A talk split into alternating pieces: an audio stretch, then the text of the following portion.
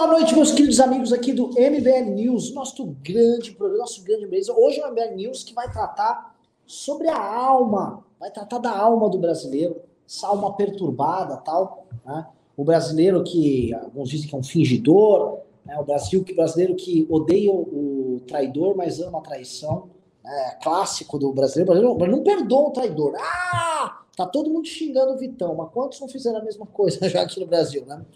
É, é, fato é, tá? O tema uh, do dia no Brasil não foi nada. O Bolsonaro não fez muita atrapalhada. No máximo, ele fez alguns comentários indecorosos, imaginando que uma criança de 6 anos estava falando pornografia, mas isso é uma coisa de menos. Dentro do universo bolsonarista, isso não é nada, não é muito importante, né? A gente até vai abordar aqui.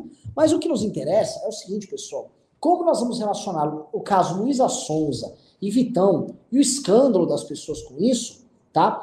Com o processo político recente no Brasil e o desengajamento moral que nós estamos percebendo das pessoas que lutaram tanto para tentar tornar o Brasil um lugar mais vivível, tá? E o que, que nós temos, tá? É, é, somos todos Whindersson Nunes? Essa é a primeira pergunta, tá? O Whindersson Nunes que se casou com Luísa Sonza, veja só que interessante. Ele se casou com ela, não vou dizer que ela era Zé Ninguém, mas ela não era muito conhecida. Ele projetou ela, permitiu, ele, através da ele é famoso, ele já foi, eu não sei se ainda é o maior youtuber do Brasil, fez com que a carreira dela crescesse, se tornou ela conhecida, ela começou a gravar clipes, se tornou aí uma popstar brasileira, uma diva aí uh, brasileira, e aí, graças a isso, ela, enfim, tô, ficou pop, olhou pro lado, viu que o Whindersson Nunes não era muito bonitão, olhou lá, mediu, e aí começou a pegar esse tal de Vitão aí, talarico, famoso, famoso malandro, né? E ele foi, tomou ela lá, obviamente largou, não, larguei, me separei aqui do Isson Nunes, ele ficou meio mal, e depois ela apareceu, o cara que todo mundo já sabia, era óbvio, óbvio, ululante, que ela meteu provável, provavelmente, estamos falando aqui, uns chifres ali no, no senhor Whindersson Nunes com esse Vitão, e depois agora anunciou um namoro o cara para muita gente ficar espantada, né? E as pessoas ficaram espantadas. E eu, eu faço paralelos políticos aqui, Ricardo e Alan, e eu tô com duas, duas mentes brilhantes. Eu falei, vamos submeter vocês a esse tipo de coisa? Sim, vocês estão submetidos a esse tipo de coisa. Duas mentes brilhantes para tentar analisar o que está acontecendo. Porque, veja, eu vejo muitas similaridades. O Whindersson Nunes deveria ter percebido desde o começo que não tava, que aquela, aquela noiva dele não estava muito certo, não ia dar certo aquele negócio. Muita gente ia alertar, fazia até piada. E o eleitor brasileiro não também não, não foi alertado, não ia ver que o Bolsonaro não ia, ia falhar com aquelas promessas, que ia meter um chifre político nele, o eleitor ficou lá igual o Whindersson, né? Depois, quando o óbvio Leonte apareceu, né, a, Luísa Sons assumindo o Vitão, o Bolsonaro assumindo o Centrão, aí tudo ficou escandalizado. Oh, estou escandalizado, estou chocado com o que está acontecendo, né? Mas, naturalmente, isso vai passar, o tempo passa um pouquinho, aí isso vai estar normalizado, e aí o brasileiro, assim como o Whindersson Nunes, estará disponível no mercado para ser chifrado novamente, enganado novamente. E é isso que eu quero agora, sim, vou jogar uma bola difícil aqui para vocês. Quem quer começar? Ricardo ou Alan? Me fala aqui. Alan. Alan. Então, eu fui mais rápido. Gami. Alan Egano. Vou pegar o gancho do Alan. Vamos ver aí o que, é que ele vai falar. Alan Egano. E vira aí, Alan. Você já deve ter lido lá o Poeira do, da Glória, do Martin Vaz. Cita Camille Paglia. Falso, fingidor. Sociologia do amor. Eu quero saber o seguinte, tá? Tá na natureza do brasileiro ser um traidor, ser um traíra, e no fim das contas, ele, o brasileiro fala que ele pune o traidor, mas odeia, odeia a traição, mas, quer dizer, odeia, o brasileiro é um traidor, mas ele odeia a traição. Tem uma frase assim. Eu quero saber, isso tem, eu posso fazer essas relações com a política, isso explica um pouco da nossa mentalidade, até do nosso espírito, ou não, isso é apenas uma viagem e um título clickbait? É, eu acho que é basicamente um clickbait, mas... Porra! oh, Alan! Não, mas vamos lá. E a comparação é ruim, porque a baixaria mesmo não está na Luísa Sonza, né? o que acontece no governo é muito mais baixaria do que você está presenciando aí no relacionamento desse rapaz aí, o hum, Anderson Nunes. Alan pós-moderno. É, esbanjava aí alegria, né? O rapaz hoje não consegue nem mais fazer uma piada, acabou, acabou com o Whindersson Nunes, é, é trágico essa relação, né? Agora, é, nesse fenômeno tem, tem um probleminha, né? É que o, o Whindersson ele já, ele já tá naquela de sofrência, logicamente, né? Mas o povo brasileiro ainda, grande parte dele ainda está naquele estado do corno de negação. Né? Ele ainda não, não, reconheceu esse problema de fato. Isso que é, é a grande questão. E, e, é muito típico daquela pessoa que não aceita a traição. Né? Então ainda a gente não chegou naquele momento de, da revolta, né? Do se sentir enganado, de, de realmente tomar uma atitude, aí, ainda que for para atacar o, o, traidor. Né? Então, de fato, eu vejo essa característica que você disse no brasileiro, muito por conta da sua superficialidade nas relações, né? Assim, que di dificilmente é, existe uma diferença entre o público e o privado, né? Isso é uma questão muito própria nossa, onde a exposição da vida da pessoa é muito alta, né? E ao mesmo tempo, é, é, o que se cobra do outro, você é, é, segue muito é, pouco daquilo que você exige. Então é, é assim, é difícil fazer a correlação, porque o Whindersson Nunes ainda continua rico, né? A diferença do povo brasileiro é que a gente vai continuar ferrado. então, depois dessa traição, a gente vai realmente estar na lama, né? E, e, o que se avizinha aí é muito mais do que dor de corno, né? É uma dor na, no estômago que vai, é do, que vai atingir o brasileiro, é a dor no bolso, é a dor realmente daquele que vai se, cair na desesperança, mas como todo traído, o brasileiro tende a, tem, a buscar o colo amigo, né? O, o, que provavelmente vai ser aquele que vai oferecer algo para afagar as suas mágoas, e vai cair no conto mais uma vez, e a tendência é ser corno mais uma vez. Então, o ciclo do corno, realmente, eu acho que dá para fazer essa comparação, embora o, a condição do Whindersson Nunes ainda seja muito melhor do que a nossa, né? Acho que é um, é um pouco isso que a gente pode extrair dessa, dessa questão Whindersson Nunes, né? Mas a gente pode desenvolver um pouquinho mais sobre o homem brasileiro, que eu acho que o Ricardo aí pode expandir mais essa concepção do que, do que é a falsidade. Rick Almeida. Rick Almeida, bola é sua. Vamos lá. É, eu estava eu, eu, eu tava tendo uma conversa hoje de tarde né, com uma amiga minha, que ela estava falando sobre relacionamento, relação entre homem e mulher, feminismo, etc, etc. E aí eu, eu me lembrei desse tema. Eu não vou falar exatamente da traição suposta, da Luísa Sonza, do Whindersson Nunes, porque traição é uma coisa antiga, né? está na humanidade desde sempre. Mas há algo que mudou e que eu vejo que está mudando cada vez mais e que tem a ver com a passagem que foi apontada pelo Alan da superficialidade das relações. E aqui eu não quero soar como o Zygmunt Bauman falando das, dos amores líquidos das relações líquidas, que eu acho um clichê safado que é danado e não acho que explica nada, mas, de fato, se você observar, a relação entre homem e mulher hoje é cada vez mais superficial. E superficial no nível objetificante dos dois lados. Né? Então, é, é muito comum que as meninas mais é, vulneráveis a um tipo de abordagem muito crua, muito direta, acabem encontrando no feminismo uma forma de explicar a sua situação. Isso é absolutamente comum. E eu acho que isso vem muito, em parte, da, do abandono que aconteceu da, dos ritos civilizacionais da abordagem sexual, né? da, da, da forma como o erotismo ele se enquadrava dentro de uma né, de uma sutileza, de uma delicadeza, de um tipo de romantismo, e tudo isso acabou. E está acabando, e está acabando não como uma realidade, porque é óbvio que a realidade da, da, relação sexual entre homem e mulher no passado não era ideal, nunca foi ideal. Mas o modelo de amor romântico sempre foi um modelo uh, raro, né? mas havia um modelo. E isso, e isso é muito importante, porque havia um modelo. E hoje esse modelo está em queda. E está em queda porque ele é atacado por todos os lados. Né? De um lado, você tem um ataque a esse modelo que vem da biologia, da interpretação sociológica, que reduz o ser humano a um animal.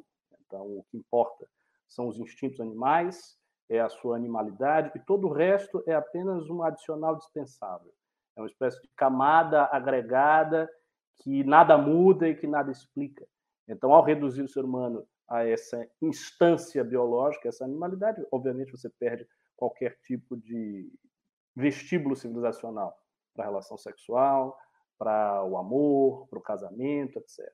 Por outro lado, o próprio casamento está em crise, porque a monogamia ocidental, toda ela, inteira ela, é baseada numa concepção religiosa, numa concepção de sacralidade da relação sexual, que também né, está acabando, porque as pessoas simplesmente não acreditam mais nisso.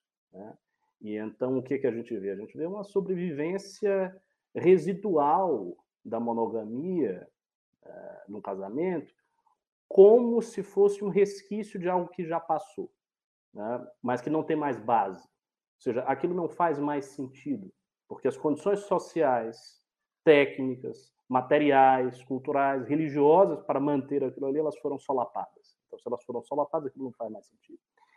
E aí o que é que aparece? Aí aparecem novas formas de ética sexual, novas formas de lidar com a questão da sexualidade, e não há ainda estabilidade quanto a essas novas formas. Não existe estabilidade. Então, as pessoas estão verdadeiramente jogadas numa espécie de vazio caótico. E daí, o que, que acontece? Por um lado, as mulheres exigem uma autonomia cada vez maior, então a, ideia né, do pudor se torna uma espécie de eh, coisa sem sentido, uma, uma, amarra é, exterior e machista, então desaparece o pudor. Por outro lado, os homens não querem ter uma postura cavalheiresca, não querem ter uma abordagem sutil, querem ter uma abordagem cada vez mais direta, cada vez mais agressiva e incisiva, justamente porque não vem pudor, né? e, e, não há, e veja, não há as limitações né, das normas religiosas antigas, nem as limitações da respeitabilidade burguesa, tão forte no século XIX, tudo isso passou. Então, o que resta é um tratamento animalizado das duas partes. E, e a tendência é que isso se intensifique cada vez mais. Então, o caso aí da traição, é como você disse, é um caso que está aí e, e, e, vai ser cada vez mais comum e, e não só comum, como será percebido como algo cada vez menos relevante. Ou seja, o peso da reprovação moral para esse tipo de coisa será cada vez menor. Né? E, será que isso é bom? É, nós estamos nos encaminhando para quê? Veja, antes é, do surgimento ali do ideal cavalheiresco, ali, baixa Idade Média, né, por conta é, da secularização dos, dos hinos marianos, e que, se, e, que, se, e que formou a, ideologia do amor no Ocidente, e tem vários exemplos disso, né? uh, Arthur Guinevere, uh, Tristão Isolda, Romeu e Julieta em Shakespeare, antes disso se formar, o que havia era a expressão sexual mais crua. Né? Então, a, a, a, abordagem sexual era crua. E, e o que era essa crueza? Era a crueza de você tomar a mulher e praticamente pegá-la como estupro. A, expressão casamento dinamarquesa significava estupro, era o casamento que os dinamarqueses, casamento que eles praticavam, né? e a gente está voltando a isso. Por que, que a gente está voltando a isso? Porque se tudo o que é espiritual ou transcendente ou, ou, ou sutil, ou qualquer que seja o sinônimo para significar algo além da expressão da pura animalidade, desaparece, então, obviamente, o que resta é a afirmação da animalidade de todas as partes. E essa afirmação ela está dentro de uma estrutura já técnica, capitalista, consumerista, etc, etc. Então, vai haver, como já está havendo há muito tempo, uma multiplicação imensa da pornografia, né, um, uma, um apagamento de todos os aspectos mais sutis da relação sexual e a tendência como eu falei já em vários tweets, em várias ocasiões, é que toda a nossa concepção do que é matrimônio, monogamia, ética sexual, do que é proibido, do que é permitido, do que é virtuoso, do que é vicioso, desapareça e seja substituído por outra coisa que a gente nem sabe o que é. Este foi Ricardo Almeida prevendo aqui o fim do mundo como nós conhecemos, mas realmente tá muito doido. Mas é? O rolê tá muito doido, tá totalmente maluco, totalmente maluco. E o Brasil é vanguarda, viu, Ricardo? É, tudo que envolva é relações interpessoais, eu acho. Eu acho o Brasil bem vanguarda, especialmente nos grandes centros. Ah, eu vou te falar porque o Brasil é um país é, que usa muito redes sociais, muito redes sociais. Sim. E o uso de redes sociais ele incentiva essas inovações em relações sociais, é no campo das relações sexuais. E isso afeta desde a política até isso. Então, por exemplo, você teve um, um site aqui, o é, Ashley Madison, é um site de, de, de sair com casadas, né? Os casais, por exemplo, uma mulher casada, um homem se inscreve lá tal e aí você sai, né? E aí eles descobriram que o Brasil, assim, era um fenômeno. E nem era um site muito usado, mas ele chegou no Brasil e explodiu. Né? O Brasil, ele é, ele, é, ele é muito veloz, é muito feroz também nesse, nesse departamento. Ah, eu, tô, eu tô vendo um comentário aqui, eu, eu, quero comentar porque isso é muito sintomático. Tem, tem um rapaz que está escrevendo aqui. Pergunta para a mulherada se elas gostam de cavaleiros brancos românticos ou dos cafajestes alfas, alfas, essa expressão, é e bonitões. Veja, eu não estou Preste atenção, eu não estou dizendo que o cara ele tem que ser um cabação, um cara lerdo, e tem que chegar na mulher e mandar um poema com 50 estrofes, ou mandar para ela um buquê de rosas e ficar. Claro que não, é óbvio que não, e não é isso que eu estou dizendo. Mas esse tipo de comentário que eu vejo aqui é reflexo do que eu estou explicando. Porque de onde é que vem esse comentário? Esse comentário vem do ressentimento que é tão característico de todos esses grupos masculinistas, incels e tal, etc, etc. E esse ressentimento vem de onde?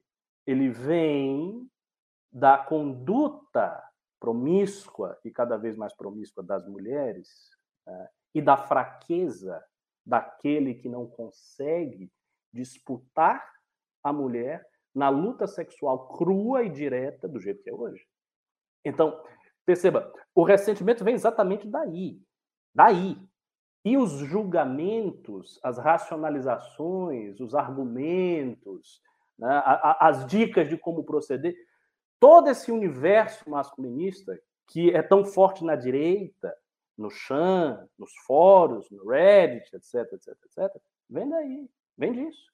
Vem da, do esfacelamento das relações sociais.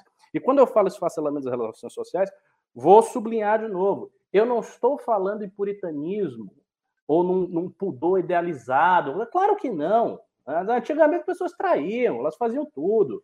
As casas de swing na Europa foram criadas no iluminismo, século XVII, XVIII, tem muito tempo, século já.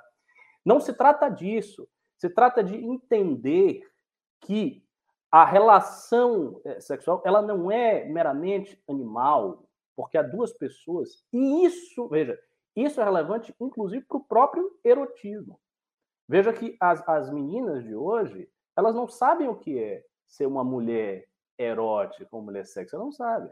Elas acham que é tirar foto mostrando os dois peitos, ficar rebolando a bunda. E isso não é verdadeiramente erótico. Isso é sexual, no sentido animal. Mas uma mulher pode estar inteiramente vestida e ser muito mais erótica do que uma menina que está quase pelada. E por quê? Porque qual é o elemento que diferencia. É que há um elemento que não é matéria, que não é carne vendo carne, que é outra coisa, que é jogo, que é sedução. Né? E isso tudo pertence à cultura sexual. A cultura erótica dos relacionamentos que se apaga, porque eles vão se tornando cada vez mais objetivos. E objetivos no sentido de que é carne e carne. Entende o, o que eu estou querendo dizer? E no fim das contas, prestem bem atenção, a objetividade final não é a relação sexual puramente animal.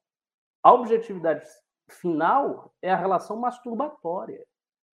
Porque é quando você apaga o outro completamente como pessoa, ele se torna um puro objeto de deleite sexual. Então ele já não é nem mais alguém, ele é um objeto mesmo. É uma imagem, um filme, uma entidade ali com a qual você tem prazer. Então, essa mediação da entidade puramente objetiva, que é cada vez maior, cada vez mais profunda, e que deita raízes, enfia, finca as suas raízes no modo como as pessoas sentem as relações a dois, isso é característico, e cada vez mais característico, do nosso tempo. E disso decorre uma série de consequências sociais, inclusive o aparecimento e o recrudescimento de todos esses grupos masculinistas, a força com que as pautas feministas têm hoje. Veja que eu, eu sou da opinião que de todas as pautas de minoria, a mais forte é a feminista, porque ela lida com 50% da população já de cara e com uma população que é biologicamente distinta do homem. E, a, e veja, a distinção entre um homem branco e um homem preto é muito menor biologicamente do que entre um homem e uma mulher. Entre um homem e uma mulher, o hiato, o buraco, o espaço é muito maior. É muito mais diferente uma mulher do homem do que um homem branco e um preto. Então, lida com uma heterogeneidade muito mais fundamental e com 50% da população. E essas pautas, elas aumentam, assim como as pautas masculinistas e machistas, numa espécie de cabo de guerra em que os dois lados precisam ficar puxando de um lado para o outro, por quê? Porque não há conciliação. E essa conciliação não existe porque não há mais uma ética sexual uniformizada, que seja aceita e amplamente aceita. E ainda que seja aceita com uma grande dose de hipocrisia. Porque eu também acho que a hipocrisia faz parte da civilização. Sem hipocrisia não há critério, sem hipocrisia não há ideal. Se você não é hipócrita, você vai ter que ser sempre cobrado diante de um ideal, às vezes, muito alto, muito inatingível. Mas havia o ideal, mas havia o modelo, mas havia a norma, havia a mediação, havia a conciliação. E hoje não há. Então a diferença é esta. Nós estamos numa época de transição, obviamente. A gente está deixando um esquema, uma cosmovisão geral de como as coisas funcionavam para uma outra coisa, né, cujos contornos a gente ainda não sabe, mas é uma época de transição. E esse comentário que você fez é revelador disso. Ricardo, permite eu, uma parte. Eu, a visão meio freudiana da coisa, ou não necessariamente da questão sexual, mas da biológica, eu acho que, que não é necessariamente por esse sentido, né? É, não, eu, Freud é moralista. Não, não, não, tô brincando, assim, é, eu acho que a questão aí não, não é o ponto de vista físico, eu acho que é, o, como você disse, o ponto certinho que eu vejo, que eu me identifico, é a questão da cosmovisão. A gente vê uma série de anacronismos, tanto quando você diz desse ressentimento do homem, daquele modelo de homem, quanto desse próprio desse feminismo está tentando desconstruir algo que foi né, desenvolvido conforme você dissertou aí. A questão é que, acho que um pouco de influência também tem no que você está falando, é um pouco daquilo que o Hans Jonas passa a respeito da modernidade, da técnica, daquilo que está modificando as formas de relação. É, então, nesse ponto, os homens e mulheres eles têm se identificado cada vez mais, se equiparado em suas funções dentro da sociedade. Então, nesse sentido, independente dos fatores biológicos e hormonais, dentro da nossa sociedade, da forma que ela está se constituindo, essa eh, indiferenciação é possível, né? essa equiparação ela é possível. O fator biológico está sendo reduzido ao máximo. Então, a gente já está perdendo a corrida para uh, nosso progressismo, né? progressismo no sentido de tecnológico. E uhum. aí a gente perde, sim, todo o referencial, que é homem, mulher, né? Você vê que essa questão, a gente está discutindo um modelo de relacionamento que é por entretenimento. Ele não é um modelo para nada. Ele não serve um modelo para as relações pessoais. A maioria das pessoas não, não, não vai se identificar com aquilo que está ocorrendo, mas sim se divertir com aquilo que está acontecendo. Né? Então, é, você vê que tudo é muito artificial nesse ponto. Né? Então, ele se presta a um fim da, assim, da puramente satisfação pessoal individual. E dentro do relacionamento do casal, está acontecendo muito isso. O individualismo dentro de uma relação que deveria ser única e, e ali orgânica né, pra, para o crescimento.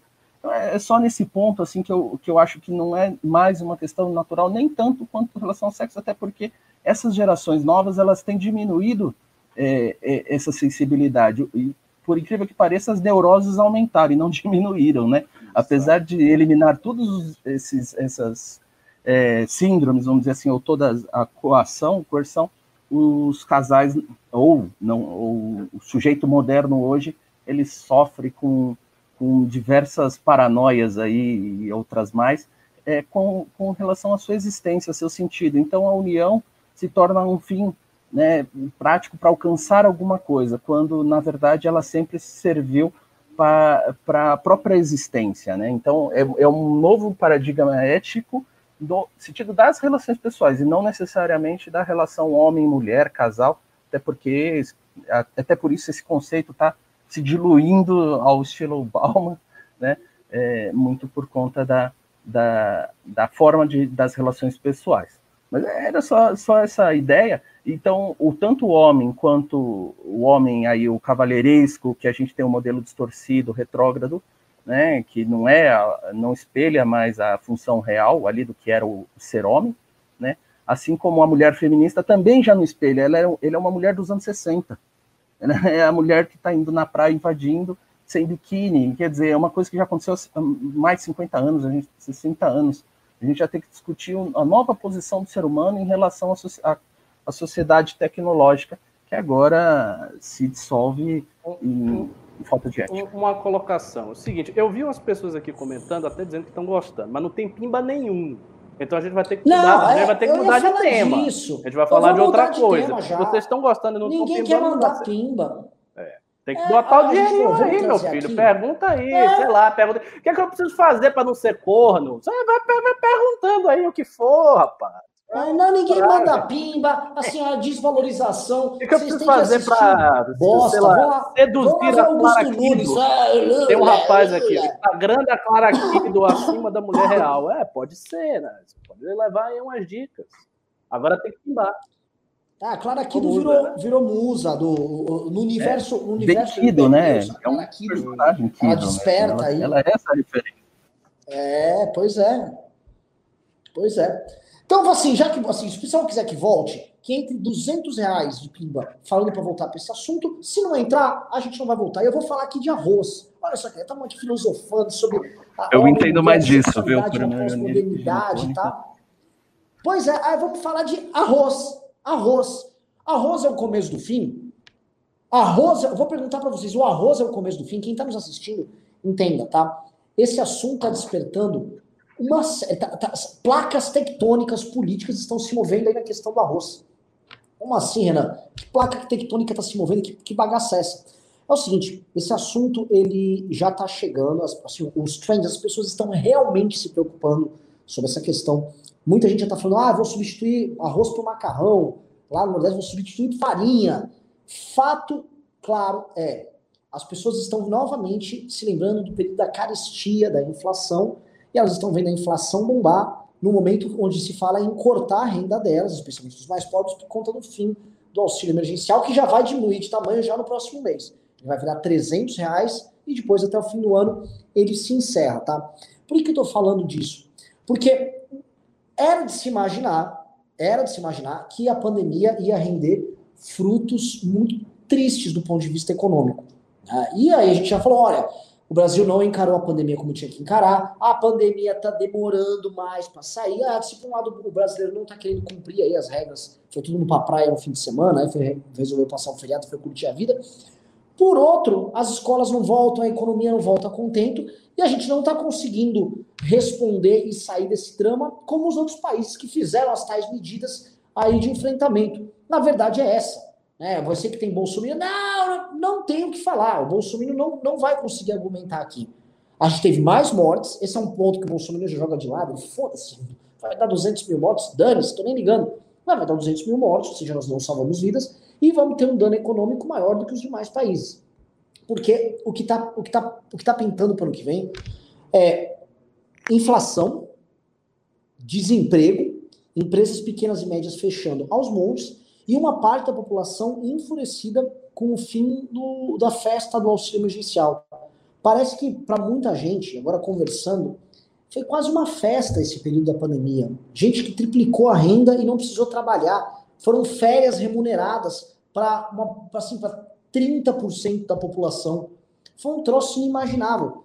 E o governo vai ter que lidar com isso, e estamos percebendo, a gente fez um news ontem com o Kim, que o Paulo Guedes meio que largou a mão, ele fica lá jogando aí os argumentos meio vazios dele, mas o Bolsonaro já percebeu que ele vai ter que lidar com um problemaço, um problemaço grotesco que ele não tem a menor ideia de como resolver. Porque o plano dele lá, aquele plano, vou, vou fazer obras e tal, ele já não fazia sentido no momento onde a gente tinha uma certa estabilidade financeira e você ia comprometer essa estabilidade.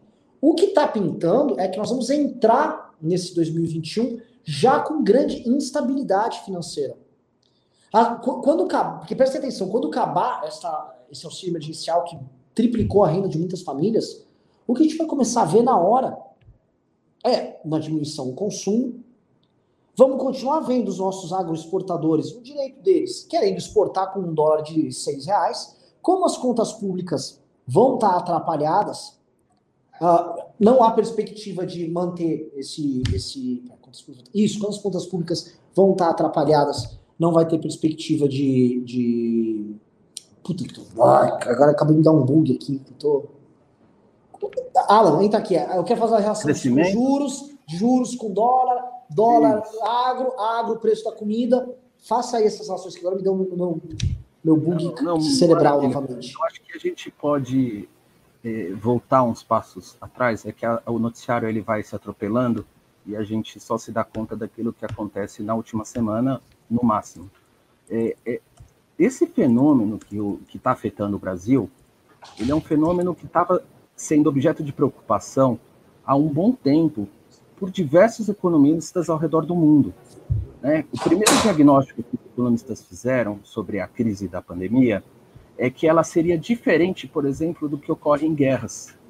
Né? Porque você tem uma quebra da produção, a interrupção, sem a perda desses meios de produção, ou né, demoraria mais para correr a deteriorização da, desses meios de produção, né, por falta de demanda interrompida pela, pelas quarentenas em geral. E aí, com isso, os governos injetaram né, liquidez em suas economias por meio, ou né, injetaram grana para que as pessoas suportassem esse período até que se tudo é, ou que tudo retoma, retomasse a sua normalidade. O que, que acontece? Esse efeito que já era preocupação, ele se combinava com países, por exemplo, como o Japão, que você tinha um, um longo período de estagnação, você tinha a Europa, que a gente via que estava de estagnação para recessão, os Estados Unidos com dificuldade de crescimento. Então já estavam mudando os paradigmas os pressupostos econômicos. Não era basicamente você falar assim, não, a gente gera aqui, ó, demanda, oferta, tal, tal, tal, coisa retorna, grana, consumo. Não, a coisa mudou, né? Então, para voltar, o fenômeno da hiperliquidez, é um deles, um dos efeitos era esse, né? De quando você começasse a ter uma retomada, quais seriam os efeitos, né, no mercado mundial, no mercado em geral? E é exatamente isso que o governo não se preocupou, o governo brasileiro. Né? Ele se preocupou com essa agenda eleitoral populista, que era injetar dinheiro para que as pessoas não tivessem uma boa avaliação sobre o governo em geral. Só que isso causou externalidades que o governo nem se deu ao trabalho de, de, de enfrentar ou de, de preparar. O que acontece? É lógico, a, a questão mundial não é exatamente, não tem nada a ver com o dinheiro do auxílio. Mas combinado esse efeito de um crescimento de demanda, que é uma coisa totalmente é, é, absurda num, num, período em que está né, de quarentena, como é que você sobe o consumo sendo que você não tem atividade econômica, você não tem nada, está tudo parado. Né? Uma, uma das coisas que explica é a ida do brasileiro com o auxílio emergencial. Porém, você tem um fator muito grande de demanda externa. Quer dizer, deixou correr frouxo. Então, a, o prejuízo já foi instalado, é, a demanda internacional aumentou demais, e combinado com aquela questão do dólar. Então, você converge é, essas situações, sendo que seria, só para né, é, fechar o. uma pergunta para você. Ah, legal. Você Não, acha deixa... que o Brasil quebra? Não, eu acho que quebra antes dessa questão do arroz, tá? É, eu já vinha falando de, de, de, quebrar aí, vocês lembram, há um, há um ao, ao mês, mais ou menos, você não tem perspectiva.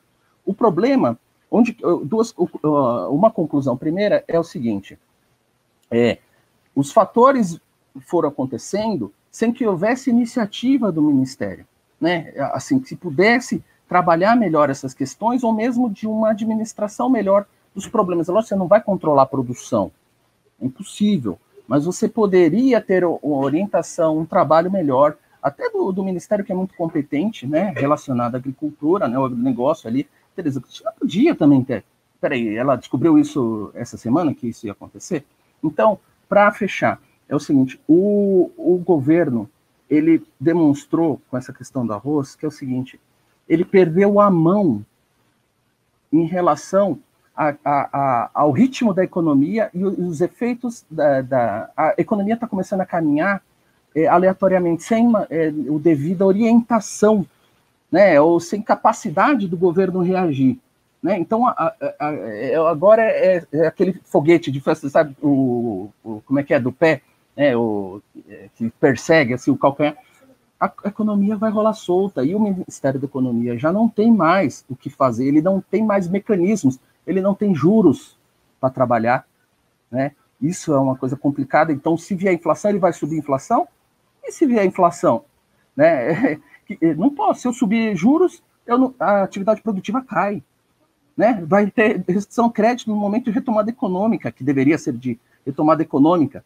Né? Você vai fazer o quê? Imposto, você vai querer, é, você é, vai injetar dinheiro, que era o plano. É, a China pode fazer isso, o Japão pode fazer isso, os Estados Unidos vai fazer isso. Provavelmente todos esses países vão fazer isso. Eles têm capacidade de atrair recursos, né, de se financiar, bancar e, e, e reaquecer essa economia. A gente perdeu toda a mão dos mecanismos econômicos, né, que vai, vai redundar no quê? Né, é, na, só no, na capacidade, não na capacidade, mas na forma reativa que esse Ministério da Economia vai, vai agir a partir de agora. Então, um desses exemplos que mais me deixou preocupado em relação ao arroz foi a isenção da importação. Porque, é, assim, é, o auxílio emergencial funciona com o cara lá do, do Agreste ou do cara aqui que vive na, na, na favela aqui de São Paulo. Agora, quando se anuncia a redução de um imposto de uma safra que já foi, é, é, é, a tentativa de ludibriar todos os agentes econômicos, dizendo que você tem condições de estabilizar o país. Por quê? Porque o imposto de importação não vai, não vai mais afetar no, no preço do arroz. Isso aqui é para o próximo ano. É, é, um, é, um, é um anúncio de uma medida assim é, só paliativa, como mais uma, né? Discursiva, é mais uma para atrair é, assim a confiança das pessoas para o voto. Isso demonstra a desorganização e a falta de capacidade de agir desse ministério. Entendeu? Assim, para dizer, se é, o governo não está é, preparado, né, não teve um planejamento para enfrentar essa retomada, né, e pensando só em injetar grana, injetar grana, injetar grana, é, não, não vai, a, a, partir desse momento, a gente já está atrasado e os efeitos econômicos adversos já vão começar a aparecer. E ele vai só correr atrás do rabo, correr atrás do rabo. Esse anúncio desse imposto me deixou muito preocupado porque foi tido como, olha, o governo está agindo para, para evitar um prejuízo na economia, uma, um aumento de inflação, etc. E é mentira. Esse é o grande problema. Então, assim, a reforma administrativa é, também já não tem mais efeito. Você já não tem mais efeito para retomada econômica. Redução de gastos, você não tem mais espaço para isso. Vai reduzir gastos do? Do orçamento do ano que vem? A coisa já está estourando agora. Né? Assim, todas as reformas elas vai ter um efeito para o futuro é assim, o, gov o governo perdeu toda a capacidade, o que remete aos anos 80, que era plano em cima de plano. Tinha um problema plano, problema plano. E a coisa vai, perde controle da moeda, perde controle inflacionário, etc. E tal. Assim, infelizmente, é o cenário que, para mim, se avizinha aí inevitável. Ricardão, eu vou passar para você, porque assim, é, ele passou. Ele... O Alan passou um diagnóstico complicado. Um apocalíptico, né? Tipo, é para é fazer as malas e, e, ir embora. Eu, eu Esses eu dias, só, só... Eu, eu, eu, eu, eu ando muito cético e muito cauteloso em relação a qualquer tipo de diagnóstico é, negativo, para cravar, para carimbar um diagnóstico negativo. Por quê? Porque eu estou fazendo essas análises com o Renan desde o início do mandato de Bolsonaro. E toda hora a gente aponta que vai chegar um momento que a coisa vai ficar muito grávida. E Bolsonaro, com sorte, com talento, com, com olho de Deus, sabe sei lá o quê, ele está conseguindo surfar as situações. Isso é um fato. O governo está conseguindo surfar as situações. Até no momento que todos achavam que ele estava condenado, que foi aquela época pessoal estava falando simultaneamente de impeachment, tinha uma ala, inclusive a gente falando de impeachment, e outra ala do establishment falando em cassação. Então, Bolsonaro parecia estar premido entre ferro e fogo. Né? Era cassação para acontecer de imediato no TSE. Os militares fizeram uma ameaça. Disseram que se, se a corda esticasse demais ia acontecer alguma coisa. Ou seja, o governo chegou, no momento de fragilidade tal, a se ver ameaçado de cair. Os militares tiveram que falar aquilo. E de ser impeachmentado. E hoje ele surfou. Ele surfou. Ele passou isso aí. Com pandemia, com 100 mil mortos de Covid, com toda a desgraceira, ele está conseguindo surfar. Então, minha gente, eu não sei. Né? Eu não sei. Não sei. Não sei se, se, se, se, o negócio do arroz, e aí de repente vai ter uma grande inflação de preços em todas as mercadorias, e a economia vai, vai paralisar, vai ter uma quebradeira, se ele não vai conseguir. Eu não sei, eu não sei. Né? É, é essa a mensagem que eu tenho a dar. Não sei, não faço ideia. Eu, eu vejo assim as contradições. Eu consigo analisar as contradições na minha frente. Né? Eu vejo que me parece quase certo que vai haver algum, algum revés na popularidade de Bolsonaro quando o auxílio de 600 for para 300. Porque não é verossímil imaginar que a galera que está ganhando 600, se ela ganhar metade, ela vai ficar feliz. Não, não consigo imaginar que isso não vai ter nenhum efeito, que isso não vai ter nenhuma consequência. A segunda coisa é que, objetivamente, a economia vai ter uma retração, seja, tem uma queda de PIB, tem uma queda de produção, tem uma queda de comércio, isso é um fato dado pela pandemia, e não tem como, é, é matematicamente impossível que o governo arrecade mais quando toda a atividade empresarial do país está na letargia. Isso não pode acontecer. Porque a arrecadação depende dessa atividade. Então, se a atividade está diminuindo, a arrecadação vai, vai, ter que diminuir. Se a arrecadação vai ter que diminuir, ele vai ter menos dinheiro para investir em qualquer coisa, inclusive em dar auxílio emergencial. Então, eu não sei como ele vai sair disso aí, mas quem vai entender? Quem hoje pode dizer que a economia é uma ciência racional? Não é mais, é uma, uma, uma loucura. Né? O dinheiro que existe não é dinheiro de verdade, é uma ficção, é, quando você olha a questão bancária, é um negócio completamente contraditório, como se você colocasse um peixe para nadar no ar e subir para cima, e o mundo inteiro está assim.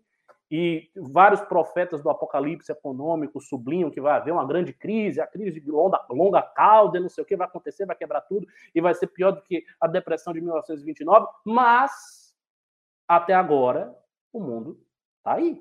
Né? E a gente está vivendo. Né? E, e, o Brasil não está nessa crise. Né? A inflação ainda está controlada. Né? A subida do IPCA ainda está controlada. A subida do arroz e do óleo de soja foi uma subida específica, não atingiu todos. Então, eh, eu não sei, eu vou aguardar. Acho que, assim como o que eu estava comentando sobre os relacionamentos, acho que Bolsonaro está numa fase de transição também. Né? Ele vai ter essa fase de transição para o tal do Renda Brasil, o que, que ele vai fazer no Renda Brasil, para o país saindo da pandemia e reabrindo. Vamos ver como é que ele vai lidar com essa fase de transição. Agora tem uma coisa, né?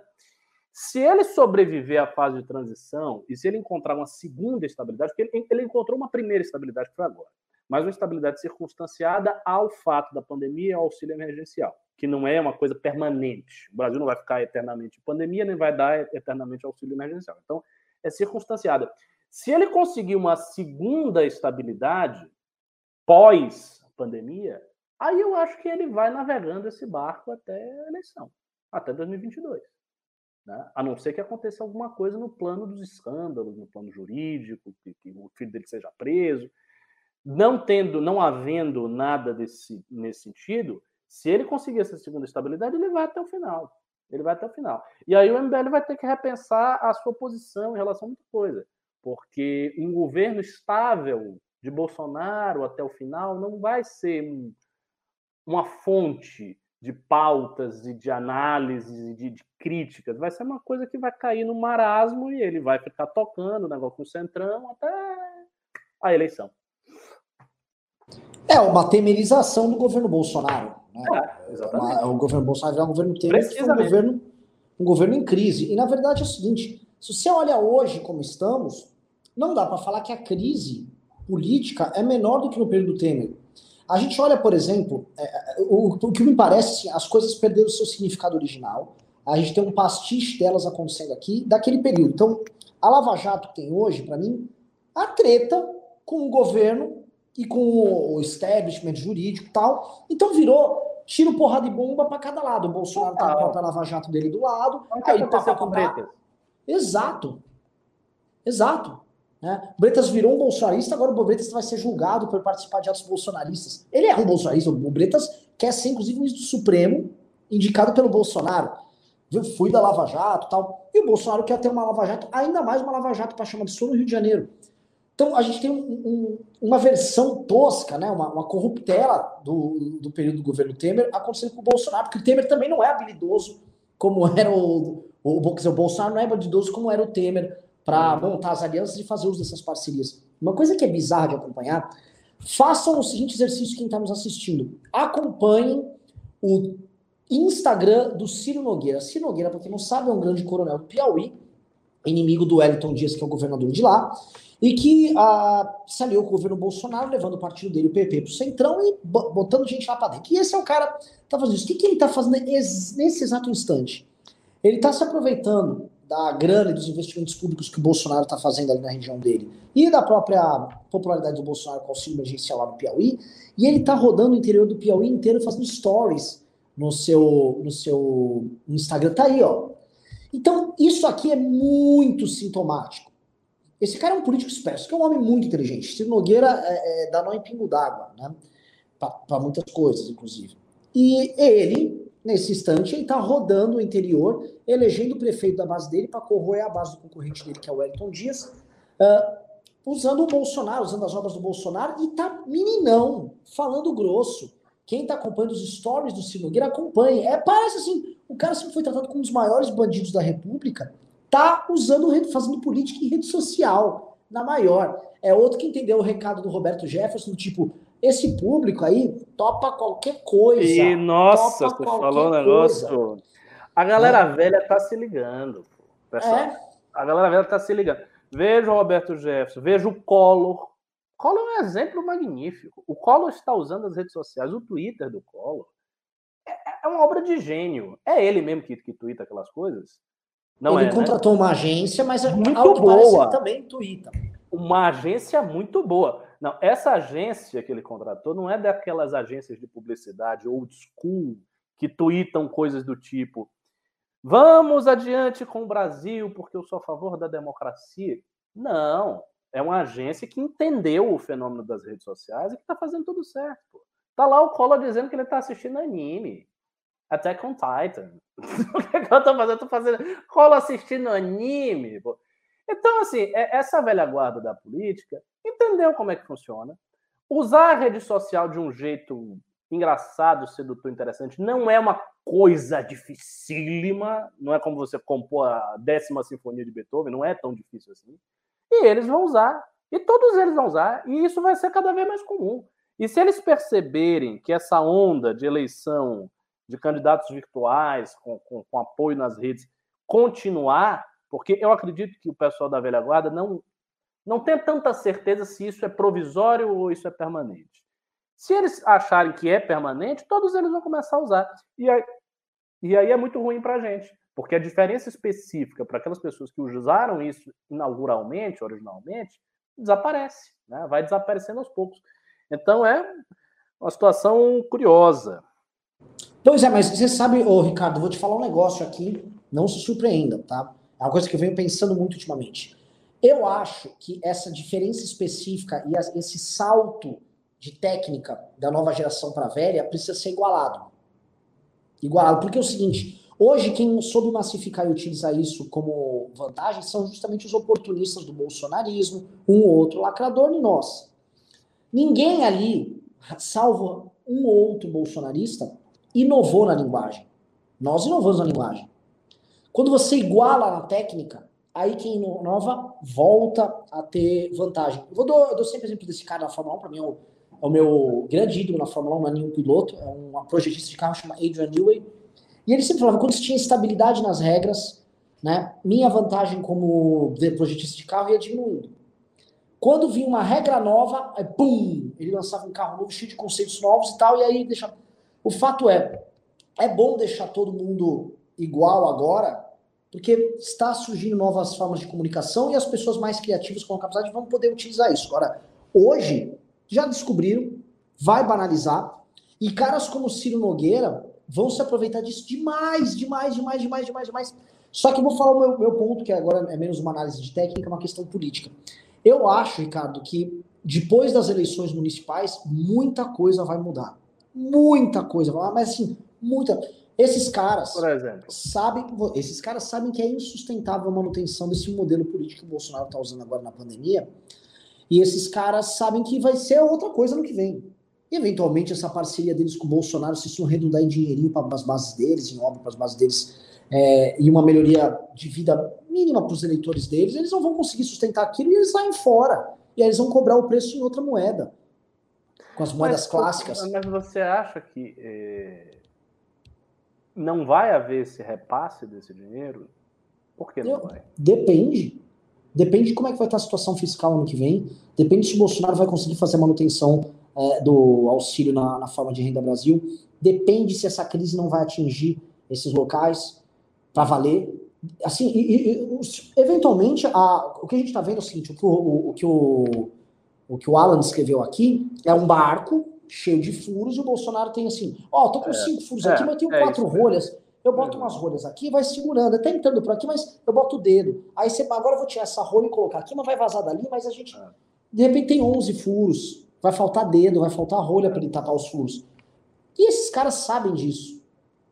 Esses caras também sabem, por exemplo, eles estiveram com o governo Temer, e o Temer conseguiu ah, manter eles com eles, eles mamaram o que podiam mamar, levaram o BNS para as regiões deles e tal. Só que eles viram, por exemplo, que a candidatura Malkin naufragou e que eles perderam espaço político nos estados deles. Esses caras sabem que eventualmente vão ter que construir um outro tipo de caminho, um outro tipo de estratégia para 2022. E essa estratégia não necessariamente passa pelo Bolsonaro, pode passar, mas não necessariamente passa pelo Bolsonaro, se o Bolsonaro não puder ajudar eles como precisa. Esses caras, eles estão vendo repetir a estratégia. O, o Ciro Nogueira, quando ele vai lá, ele filma, tipo, um cidadão desdentado. Ah, eu tô aqui com meu, prefeito, mas eu vou votar no Juquinha prefeito porque ele tá com o Bolsonaro. Bolsonaro, Bolsonaro é bom. O, o Ciro Nogueira filma o cara e posta lá, porque o cara tá apoiando o prefeito dele. Então já tem assim, aquela coisa de máquina, o prefeito eh, se aproveitando da imagem do Bolsonaro por causa de um auxílio. O Ciro Nogueira tá amando porque é uma forma dele viver aqueles períodos de governo Dilma e governo Lula, e de obras, Bolsa Família e tal, repetindo agora. Uhum. Só que isso não vai dar, não, não é igual naquela época, era um período de crescimento isso mundial, é o Brasil crescendo, Isso é O, Bra- os o preços. Brasil estava crescendo, pô. O Brasil, bateu 10% de PIB com o Lula. E agora é PIB, é PIB negativo, porque tem a pandemia. De fato, eu, eu não consigo. Eu, eu realmente tenho muita dificuldade de entender como o Bolsonaro vai sustentar isso.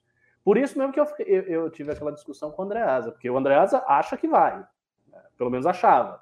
O Andreasa achava que, que ele vai é, sustentar e que vai chegar como forte candidato em 2022. Agora, como? Como? De que maneira? Com que dinheiro?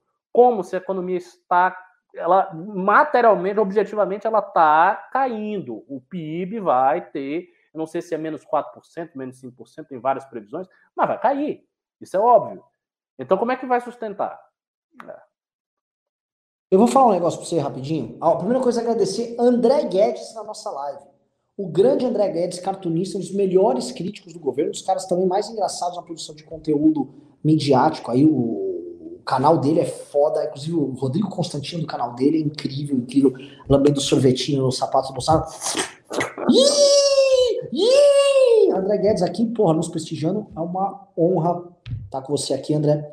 É, Agora, o que, eu- o que eu. Até perdi meu raciocínio do que eu tava falando mesmo, Ricardo. Você estava falando do Cid Nogueira e de como é contingente a aliança entre Bolsonaro e o. Sim, sim, sim. E aí, esses caras vão fazer os cálculos agora no fim do ano. Os cálculos vão ser todos feitos. E eu não consigo ver como duradouro se esses caras não puderem surfar e surfar muito. Se esse eleitor, se aquele senhor que estava gravando um videozinho lá pro Ciro Nogueira começar a ficar bravo com o Bolsonaro, aí ó, vira a chavinha na hora. E é, e é- e é bem rápido que vira a chavinha desses caras. Esses caras têm feeling. Agora, eu não, eu não consigo tirar o Bolsonaro do game para 2022. Eu acho é, inevitável um Bolsonaro forte em alguma medida, a não ser que realmente se, se derreta muito ao longo do ano que vem por causa da crise econômica e política que a gente vai ter, e aquilo lá leve ao fim do governo dele. Mas ele vai estar forte por falta de opção. Não consigo ver o Moro um candidato que empolgue as pessoas, e eu vou falar um outro ponto. Eu não consigo ver as pessoas empolgadas com política como elas estavam, tá? É, o fato, por exemplo, de, de, aqui em São Paulo, o, o Bruno Covas a, a, é, ainda liderar né, pesquisas e tal, e as pessoas cogitarem votar no Bruno Covas, é, veja, isso é inimaginável há, há, dois anos atrás, é, dois anos atrás. Inimaginável. Como é que é? As pessoas topam votar no Bruno Covas, a expressão do que havia de pior, né? Estão topando. Tá certo, a campanha nem começou e a tendência, na minha visão, é de derretimento rápido da candidatura dele, vai ser atacado por todos os lados, ele é fraco como candidato, mas tem algo aí que a tal revolução de 2018, ela não se firmou para as eleições de 2020, né? O Bolsonaro fala, o povo não é bobo, o povo, o povo percebeu, o povo está votando. Marquesan está em primeiro lá em Porto Alegre para ganhar a eleição. A, a, política normal está se adaptando e, na verdade, não porque ela desenvolveu grandes capacidades de diálogo com as pessoas, mas simplesmente porque aquela grande emoção dos últimos anos ela foi dissipada. Exatamente. Né? Exatamente. E olha só, a, a, coisa mais louca, Ricardo, é que ela passou, e não porque o tempo passou, mas ela passou porque foi feita muita cagada. Sim, é muita sim, contradição, sim, é muita cagada. Ela, pessoas... passou, ela passou porque ela foi toda depositada no Bolsonaro. E o Bolsonaro dispersou essa energia completamente. Foi isso. Depositaram energia toda no cara, o cara dispersou. Aí acabou. Todo mundo cansou e a coisa ficou letárgica. Isso está letárgico até hoje. Agora, isso é uma coisa que eu, eu vinha sempre dizendo para o Ravena, porque o Ravena tinha essa coisa, ah, não, a revolução das redes sociais, o voto de opinião vai contar cada vez mais, quase como se fosse uma lei incoercível, né, do voto de opinião. E eu dizia para ele lá atrás, eu disse, rapaz, não é bem assim não, vá, vá com calma, voto de opinião não é uma mágica. Não é um negócio que você pôs um fermento ele vai crescer eternamente. Não. Às vezes reflui. Ah, mas as pessoas estão usando a rede social mais ainda. Sim, mas elas podem usar a rede social para várias coisas. Elas podem usar a rede social para acompanhar o caso do, Luiz, do, do Vitão e da Luísa Sonza. Elas podem usar a rede social para falar de qualquer assunto. Né? Então, não necessariamente porque ela está usando a rede social que o peso do voto de opinião vai ser cada vez maior. Não, não. Eu vejo uma diferença muito grande. E já alertava para essa diferença, que é a diferença decorrente do desengajamento, que aconteceu, vem acontecendo há vários anos, expresso de forma claríssima, translúcida, em manifestações pequenas, é, em, né, em atos. Por exemplo, se hoje a gente fizer um ato, vamos fazer um ato em sensibilidade de alguma coisa, é muito mais difícil. Muito difícil.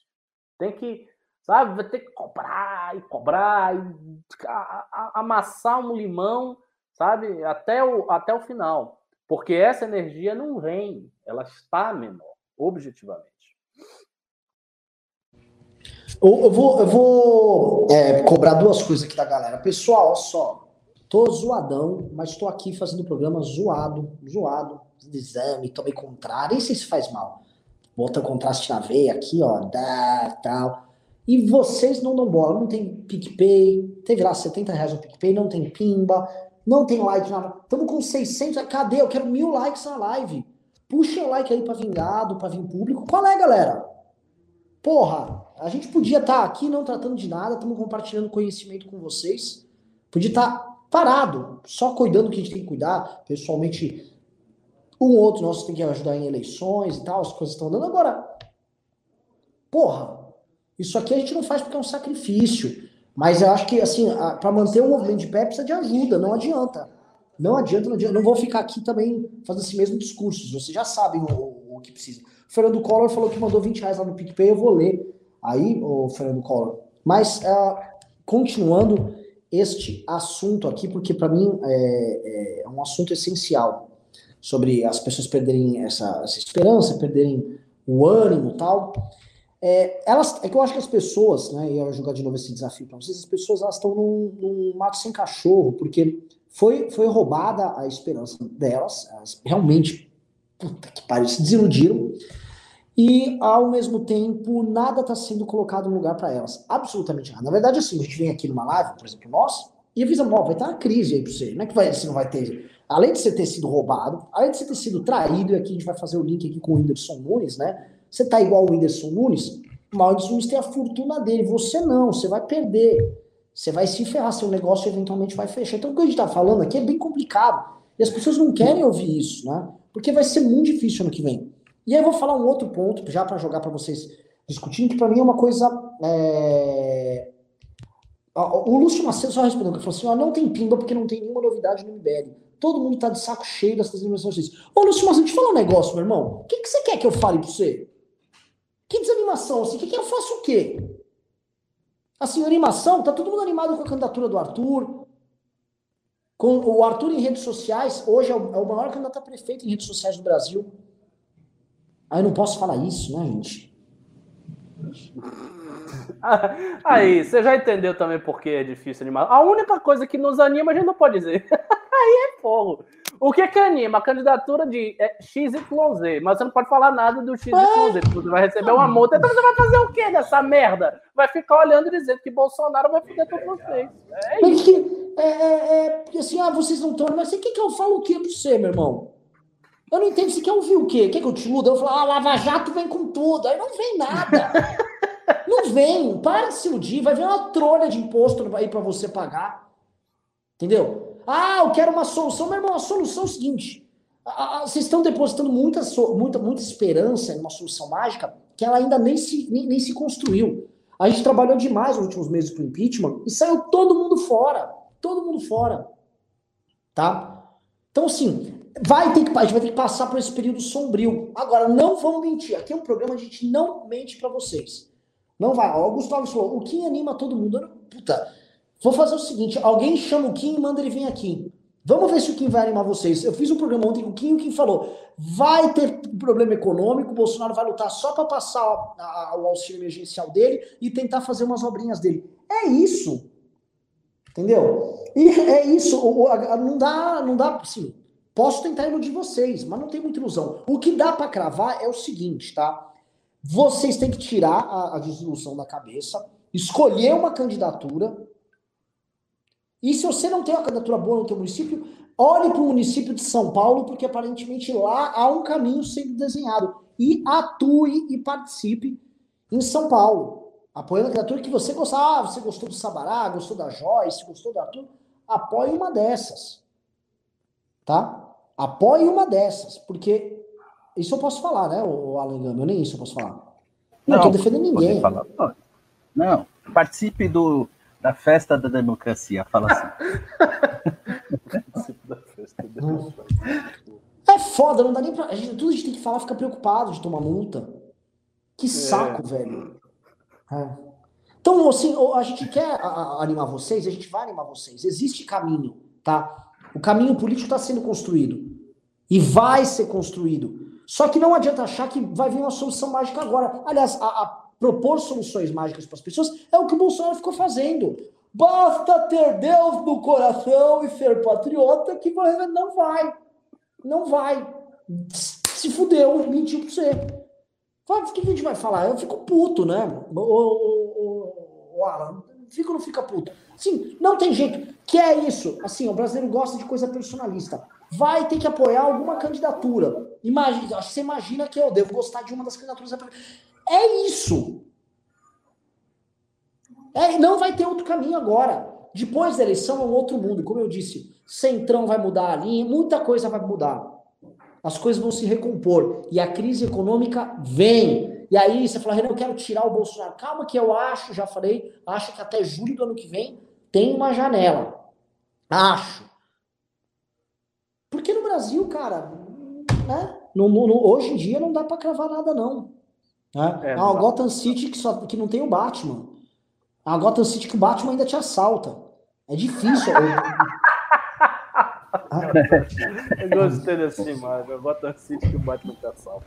Mas, mas, é, o Batman espreita nas sombras lá e rouba a tua carteira, velho.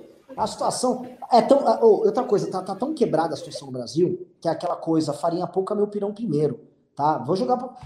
Tá todo mundo nesse fim de ano tentando organizar o assalto aos cofres públicos por vem, porque já sabe que vem, vem, vem, vem crise. O judiciário tá babando por isso. Babando, babando. tá salivando, que sabe assim, ai, e se eu perder poder de compra no que vem? Fica difícil, eles querem, eles querem reclamar isso esse ano. Tá todo mundo, assim, agora tá todo mundo vendo o seguinte, deixa eu, deixa eu, deixa eu, deixa eu levantar minha graninha aqui. O próprio Paulo Guedes já deu a dica, né, que tem que remunerar bem, para ter mentes brilhantes, né? Sempre ele com o somebody love dele. Que é isso, tá todo mundo... Aí ano que vem, o que eu vejo, assim, se, eu for olhar para vocês e falar o que, que eu acho, eu acho que a merda toda vai ter centro-sul, a quantidade de pequenas e médias empresas quebradas gigantescas, pessoas consumindo muito menos, porque além do desemprego vai acabar esse auxílio emergencial, e aí as pessoas vão começar a ver a terra arrasada. Plum, tá, terra arrasada. Ali, da revolta das pessoas com a terra arrasada, vai surgir alguma coisa. É, eu creio ser inevitável. Inevitável. E é disso que vai surgir, meu irmão. Vai, é o cavalo selado passando. Pode vir o Boulos e falar, ah, sempre falamos. Pode ser, cara, as pessoas é, tentarem dar um, um, uma revisada na, no que elas acreditaram nos últimos anos e continuarem com isso. Pode vir qualquer, pode vir em 2013, mas eu acho inevitável que essas pessoas estão putas e que vão sentir uma perda de qualidade de vida material enorme, essas pessoas vão fazer algumas vezes, não vão aceitar. Ainda mais com o Bolsonaro querendo ficar inaugurando. Imagina o, o, o é vocês imaginar, imagina assim, um contrassenso, o Bolsonaro inaugurando uma obra, Estou abrindo aqui a pedra fundamental de uma rodovia aqui, junto com o Ciro Nogueira, e querendo fazer minha, minha, minha casa verde e amarela, enquanto o cara que efetivamente paga conta, um comerciante tal, tá fechado. Essa conta vai chegar, isso vai dar merda. Agora não adianta eu ficar agora falando pra você que vai ter algo diferente disso, só negando, por favor. Não, é, o cenário é catastrófico, mas eu acho que é pior. Eu acho que é pior. É, é, é, é apocalíptico. Ah, vamos uma arma, é, dar um assim, tiro na cabeça, porque já era a vida. Né? Não, né? é. Não, a questão aí, o ponto aí é que a gente ainda não está sentindo os efeitos ainda da crise, seja política, né? O Ricardo citou, se existe um fenômeno político aí que a gente não, não conseguia prever que era a saída do Bolsonaro daquele beco, é justamente porque não sentimos os efeitos ainda. Né? Até quando Bolsonaro vai conseguir, por exemplo, é, enganar as pessoas dizendo que é, o, é, é a, o combate à, pandemia que é a causa da crise? Né? Ele já está tentando, inclusive, eu vi alguns movimentos tentando vincular é, a, até o problema do arroz, assim, várias questões, assim, tentando articular com, com quarentena, com, com problemas ali é, relacionados a decisões dos governadores. Ele puxa assim, um assunto sem nada a ver com a, com a, com a discussão econômica. Né? Então, é, assim, é, ele saiu até agora muito por conta disso, mas tem dois cálculos aí que eu, eu vejo que são mais expressivos. O primeiro é o seguinte: o desemprego ele é importante, né, como número, mas para a projeção do futuro. Na, na, na vida real, as pessoas, o trabalhador que é, desempregado, ele tem seis meses mais ou menos de proteção. Então, quer dizer, se ele, ele passou por esse período de, de, de prorroga do contrato é, de afastamento temporário ou redução de salários, se ele for desligado agora, ele ainda vai começar a sentir os efeitos daqui para frente. E a diferença ali remuneratória é tanto que todo mundo ali é, recebe um patamar muito próximo ao benefício do seguro-desemprego. Outro lado é que muitos dos empresários, hoje tem a notícia que os bancos esgotaram a linha de crédito para o pequeno e médio empresário. Isso significa que o recurso, então, escoou. Se escoou, ainda tem um fôlego dessa prorrogação. Agora, a partir da virada do, do, do ano, a gente começa a ter o efeito econômico. É o que eu estava falando, sem qualquer eh, capacidade de reativa. E, e, um ponto que você tocou, que é o mais importante nessa catástrofe, é o, existe um ciclo que o país entra quando tem queda de consumo. Meu, a gente está numa economia estacionada, de produção estacionada. Desemprego, quando vai desemprego, a queda de consumo ela é exponencial. E o Bolsonaro mostra a preocupação dele quando, numa entrevista esses dias, ele fala da, de uma virada, de uma retomada, um, um quase um milagre. Ele cita uma expressão assim, dizendo que ele está preocupado, sim né, que ele, ele ainda conta com essa modificação do cenário. Talvez ele acredite na, na retomada em V. Talvez ele esteja é, esperando isso. Né? Ah, é. aquela coisa. Se você é. cai muito, aí você sobe, você caiu demais. Você toma e vai voltar tudo ao normal e a economia vai ter a, a, a virada. Ah, vai cair 6%, é natural de 6%, depois você toma. E aí a coisa vai girando e a roda vai. Mas não é. O problema é que a, o efeito negativo do desemprego daqui a pouco ele vai ser muito mais rápido do que a capacidade de você retomar a atividade econômica e gerar essa produção, sendo que muito dessa demanda ela pode vir é, economia, né, é diferente de política. Você, é, ela, é, os efeitos dela vêm muitas vezes independente da sua vontade.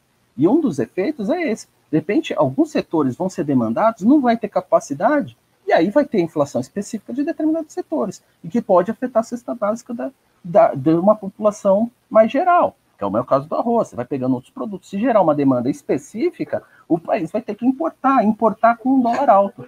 E aí entra naquele ciclo de, de desvalorização da moeda e preço de conta. Aí junto. Você está mandando economês, Alan. Vamos para a parte política. Ah, já já eu mesmo já estou me perdendo.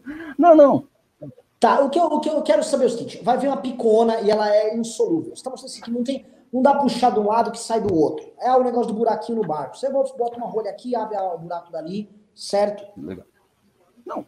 É isso? É isso. Não, é eu, eu, eu, quero, eu quero que você me traga a questão. Economicamente, estamos ferradaralho. E nesse ferradaralho. paradigma, Alan, é impossível ele dar o Renda Brasil? Eu acho. Impossível. É, não é tem impossível, como. Impossível, a menos que ele mexa com todos os pressupostos. Agora eu gostei, porque agora você cravou. Não, para mim é. impossível. Se eu tiver muito errado, eu vou ficar feliz. Mas é, eu, eu, eu não vejo lugar, não tem espaço, não tem. Você vai fazer essa reforma é, administrativa para ter espaço? Quando que você vai ter espaço no orçamento, por exemplo, para fazer isso? Você vai emitir? Se você jogar emitir título, voltando para o economês, vai, vai subir, o investidor vai para onde? Se os juros a curto prazo subir. Você entende a inviabilidade disso daí? Que é impacta a política em geral. E, e, e vamos falar real aqui? Que a gente está falando de macroeconomia, eu vou para micro, porque é de onde eu venho. Né? O que acontece, né? Todos os instrumentos de fiscalização, instrumentos arrecadatórios do Estado estão cheios de tecnologia, os fundos estão bem pagos, fiscalização está cada vez mais bem feita. Hoje em dia ainda está vigente. O único que se levantou contra isso foi o MBL. Está vigente aquela decisão do Supremo que põe na cadeia empresário que declara ICMS, mas não paga. O que eu vou falar para vocês é o seguinte: todos os estímulos para tomar a grana, tomar o capital de do empresário, para ferrar ele, estão dados. A reforma trabalhista mudou isso aqui, mudou um pouco. Ainda é um inferno para contratar no Brasil. Os agentes econômicos estão completamente estrangulados, a máquina pública vai gastar mais, o governo está querendo gastar mais com o modelo assistencialista que vai premiar, vamos falar a verdade, quem não está produzindo, quem está fora do mercado. É, um, é assim, é receita para o desastre, porque a pessoa, aquela pessoa que tem um comércio, uma loja, um, uma pequena manufatura, aquela pessoa começa a ver que não vale a pena. Não vai valer a pena. Eu conheci recentemente um, um rei dos concursos. É um cara que faz cursos online para ensinar os outros a passar em todo tipo de concurso. Ele está bamburrando, o cara tá ganhando muito dinheiro. Porque cada vez mais as pessoas estão comprando cursos online para se prepararem para prestar o próximo concurso da vez.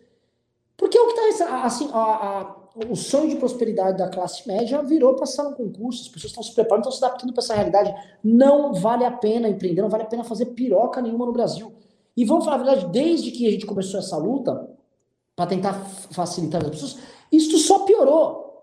Houve uma melhora com as reformas do governo Temer, mas uma coisa que estava passando uh, invisível ao largo é a capacidade que o Estado tem de aumentar a fiscalização deles e criar instrumentos que aumentem essa força.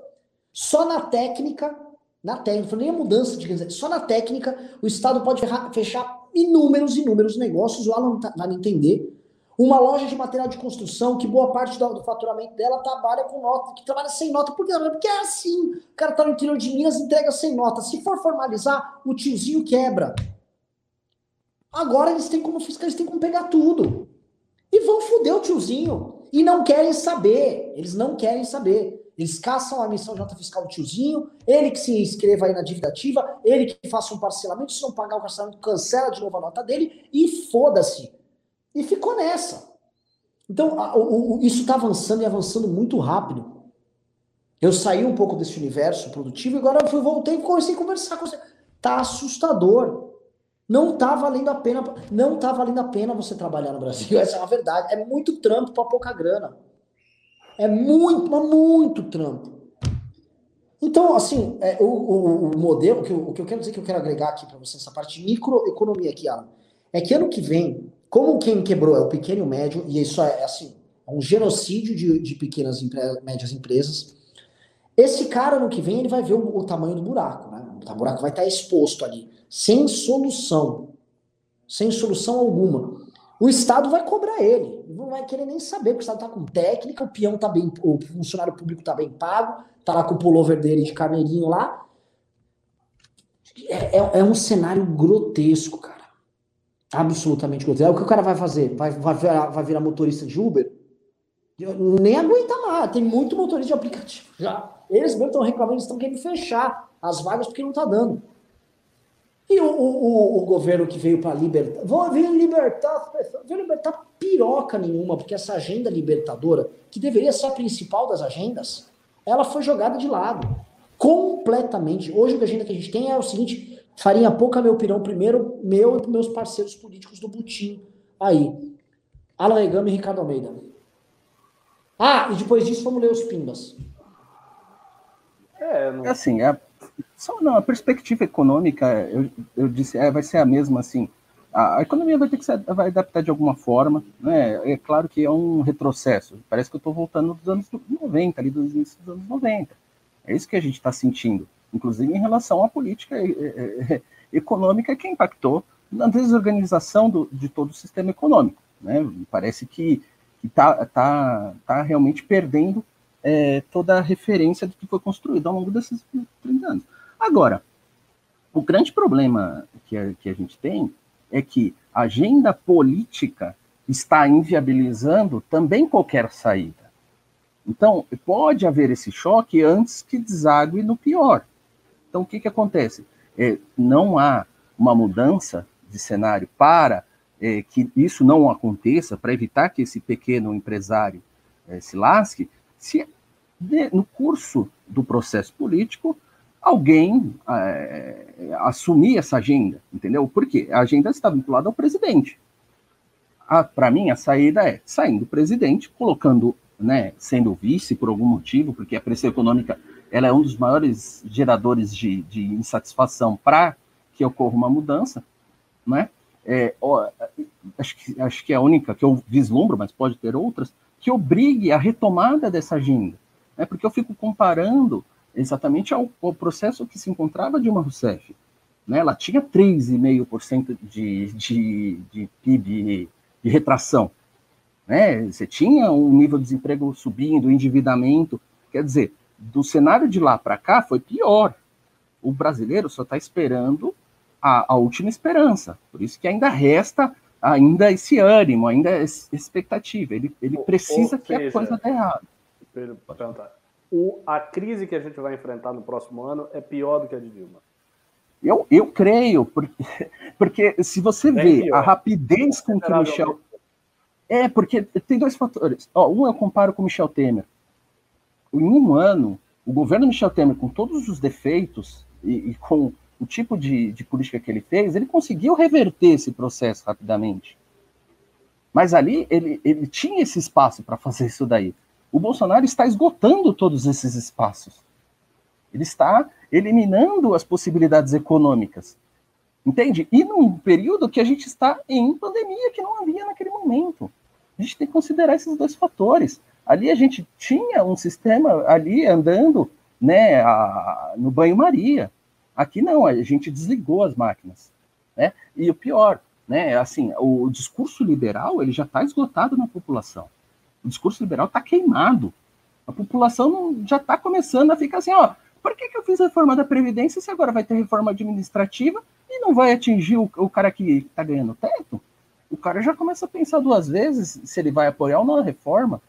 Né? Ele já começa a falar, ah, mas peraí, essa questão né, do rico tem que pagar mais imposto. E aí vai começando a, a ter uma convergência para aquele discurso que era anterior a Dilma. né, aquela ideia anterior a Dilma. Aliás, bem anterior a Dilma, porque o, o que levou a Dilma a se ferrar é porque o discurso liberal cresceu.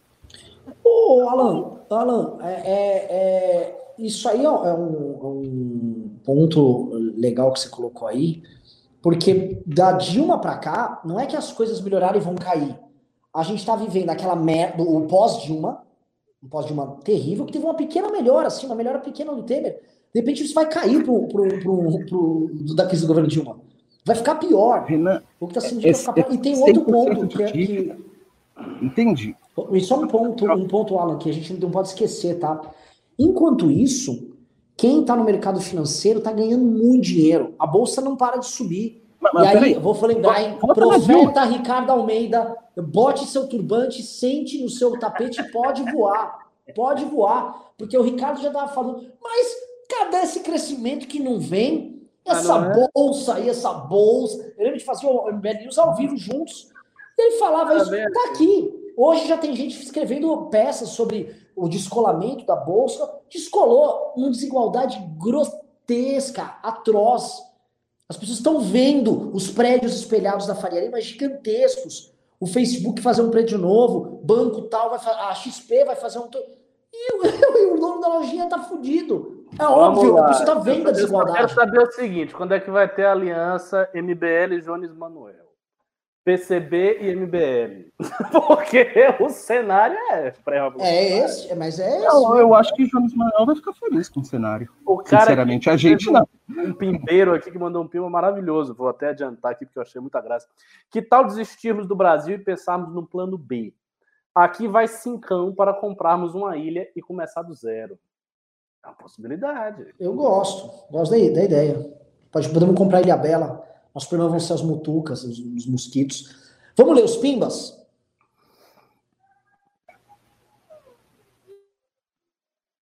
Ricardo, Pimba é com você. E avisando o pessoal, por enquanto tivemos aqui no PicPay coisa de 550 reais. Pessoal, pessoal, preciso de mil reais.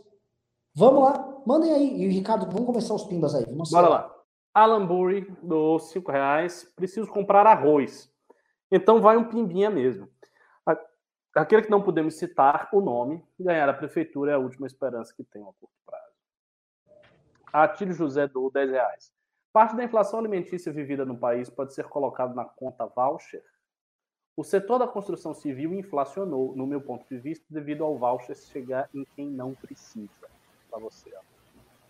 Não, é, tem, tem razão. Eu vou recomendar um vídeo de um membro, né, Marcelo Castro. Ele fala um pouquinho aí é, sobre isso daí, no, sobre o efeito do voucher na questão do alimento, não sobre a construção. Né? E tem um texto também do, oh, do nosso amigo aí, economista de, do FED lá, o, no MBL News, esqueci o nome dele agora, que explica detalhadamente questões econômicas. Isso, tá no MBL News. É bem legal ah, o texto. Danilo Klinger, dou 5 reais. Um homem sem chifre é um animal indefeso.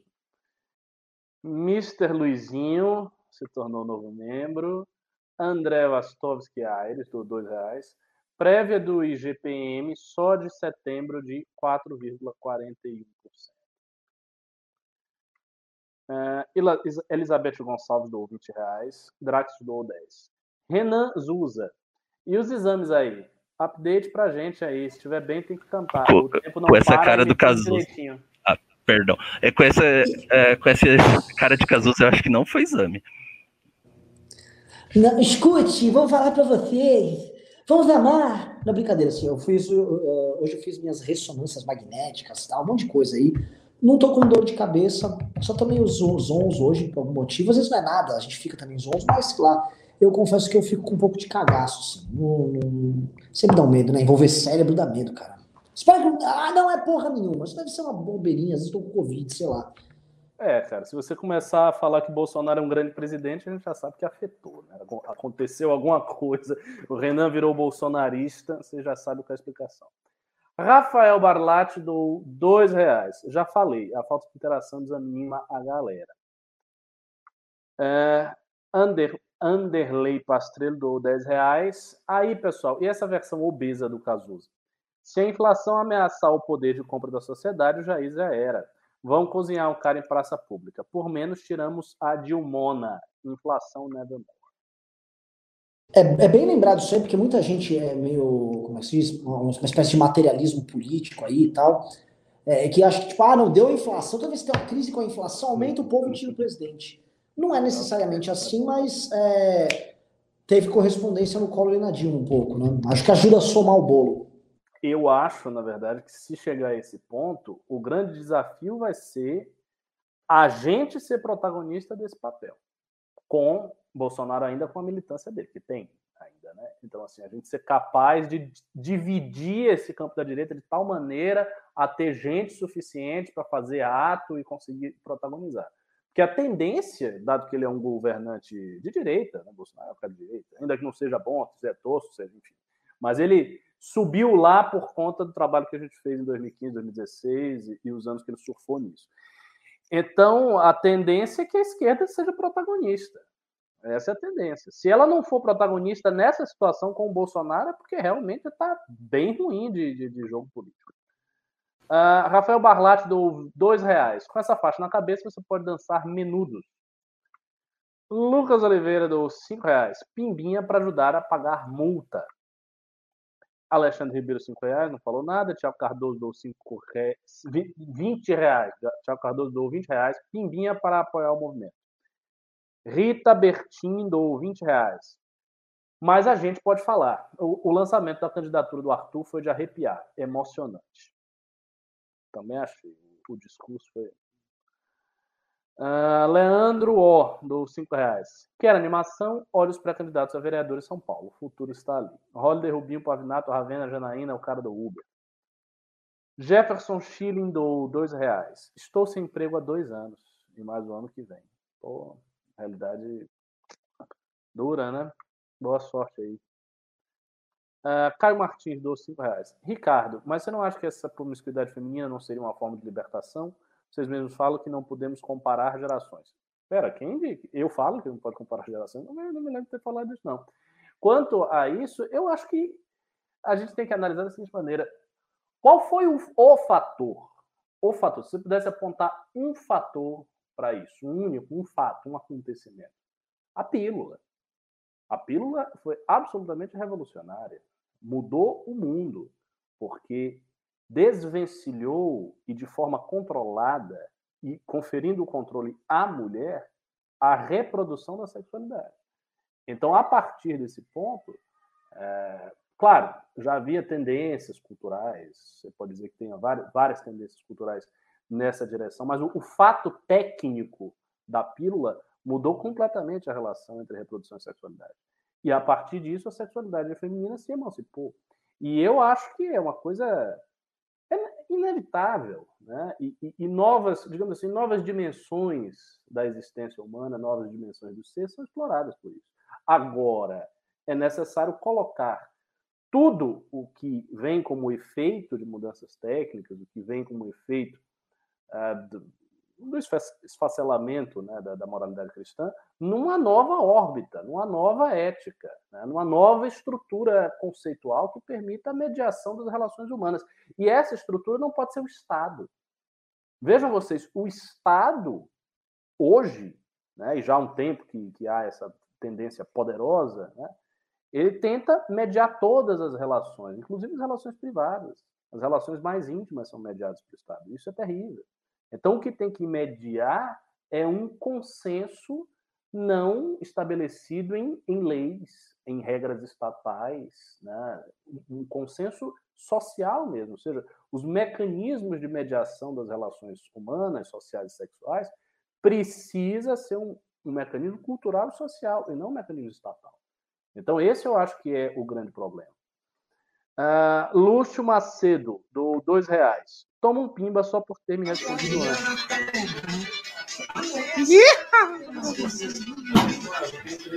E você querendo falar de masculinidade.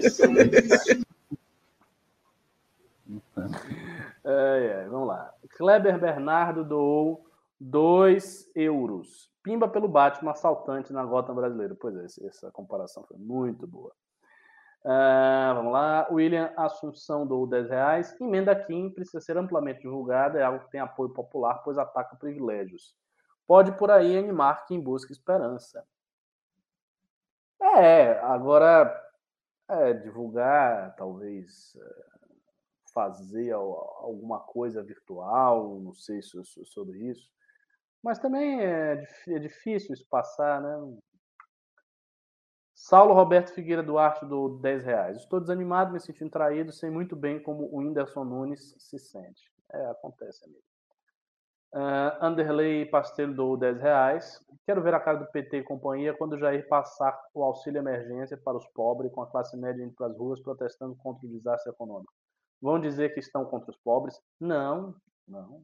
Eu falei no programa anterior no qual eu participei. Eu acho que a esquerda tem um excelente uh, gancho para inserir uma pauta coerente, que é o seguinte: o Renda Brasil eh, vai ser menor que o auxílio emergencial, ele vai ter que ser menor. Né? Então, se o Jair conseguir manter o Renda Brasil, ele vai manter um Renda Brasil menor. A esquerda pode atacar dos dois lados. Ela pode dizer que está menor e que o presidente quer que o pobre morra de fome e que o presidente não gosta do pobre, etc, etc, e, e, e por esse caminho. E também dizer que o que falta é uma taxação pesada sobre os ricos, é arrancar a fortuna dos endinheirados, são isenções fiscais de empresas bilionárias, e, ele, e, tem, e tem muito o que se dizer nesse campo. Então, ela pode fazer uma crítica social por cima, né, para parte da elite da sociedade, sem necessariamente falar de funcionário público, que é a verdadeira elite, nem é o funcionalismo, no caso, e, ao mesmo tempo, criticar o presidente pela redução do, do auxílio dá para fazer tranquilamente. E aí, e aí nós vamos ter que fazer o inverso. A gente vai ter que falar do, do, do, do auxílio e ir para a questão do funcionalismo, dos privilégios, e aí vai haver esse combate. É, o, o, só permite, Ricardo? O, claro. O, a, a, ele já tem a tese feita. Né? A questão é a política liberal de Paulo Guedes.